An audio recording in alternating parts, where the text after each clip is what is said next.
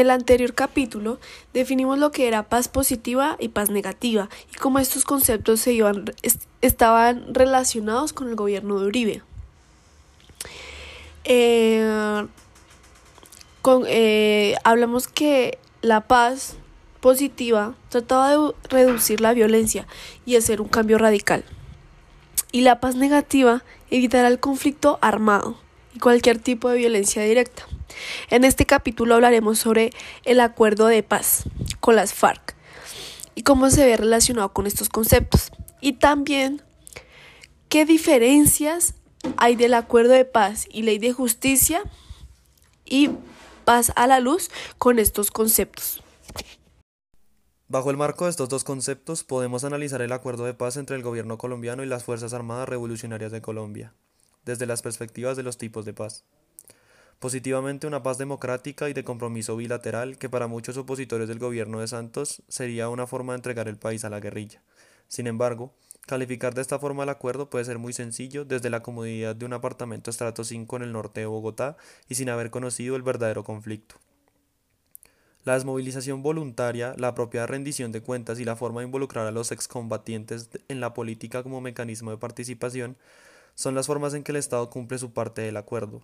Estos aspectos también son bastante criticados, sin embargo no se debe perder de vista el hecho de que esto fue una negociación, y que cada parte propone lo que considera conveniente para sí misma. En forma de paz negativa tenemos dos aspectos importantes, la oposición, mencionada anteriormente, y los disidentes, aquellos integrantes de las fuerzas guerrilleras que no se acogieron al acuerdo y ahora empuñan de nuevo sus armas en grito de rebeldía contra el Estado colombiano, convencidos de que el acuerdo no fue una paz que ellos consideraran conveniente. Claro que estos disidentes no son los únicos que han aportado al desarrollo de una paz negativa, ya que el pasado 3 de abril el partido político FARC denunció el asesinato de excombatientes acogidos al proceso de paz. Recordemos que en Colombia no es la primera vez que se ve una serie de asesinatos sistemáticos en los que el Estado podría estar detrás esta parte del podcast vamos a hablar sobre la paz negativa y la paz positiva relacionada con eh, los tratados de paz con las FARC. Eh, los tratados de paz básicamente buscan una paz positiva en el país, buscar cómo hacer la ausencia de la violencia estructural en las ciudades donde no eran mayormente afectadas por las FARC y afuera de las ciudades en los territorios en los territorios donde eh, había violencia directa y violencia cultural. Eh, básicamente el Tratado de Paz lo que quería hacerle eh, era, era buscar la verdad sobre todo lo que pasó en la guerra y dar voz y voto a esta población que estaba en contra de, del gobierno. Y la paz negativa le relacionamos de manera que eh, en los tratados de paz se dio una mala información a, la ciudad, a las ciudades en Colombia, ya que eh, no leían y solo se dejaban llevar a cabo por chismes eh, sobre los tratados. Entonces se creó una campaña del no a la paz. Esta campaña yo la tomaría como, la tomamos como violencia, como paz negativa, ya que está, está haciendo un tipo de violencia estructural y cultural. Y pues como la paz negativa no lo dice, es la ausencia de la violencia directa, pero con violencia estructural. Entonces, por eso podemos decir que es una paz negativa.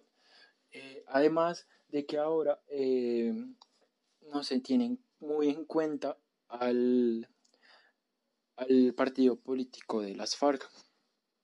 La Ley de Justicia y Paz busca facilitar los procesos de paz y la reincorporación a la vida civil de los miembros de grupos armados, los cuales se han desmovilizado y de garantizar los derechos a las víctimas del conflicto, como la verdad, justicia y reparación integral. Se busca la sanción e investigación de los crímenes cometidos, además del procesamiento y los beneficios judiciales de las personas que decían desmovilizarse y contribuir al proceso.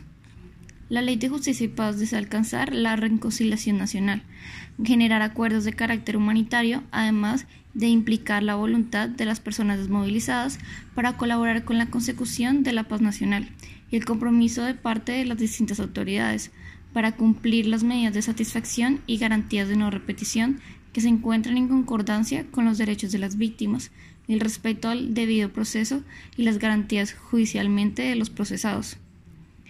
En contribución con los conceptos de paz, se observa cómo la ley de justicia y paz implica de alguna manera a la paz positiva como a la paz negativa.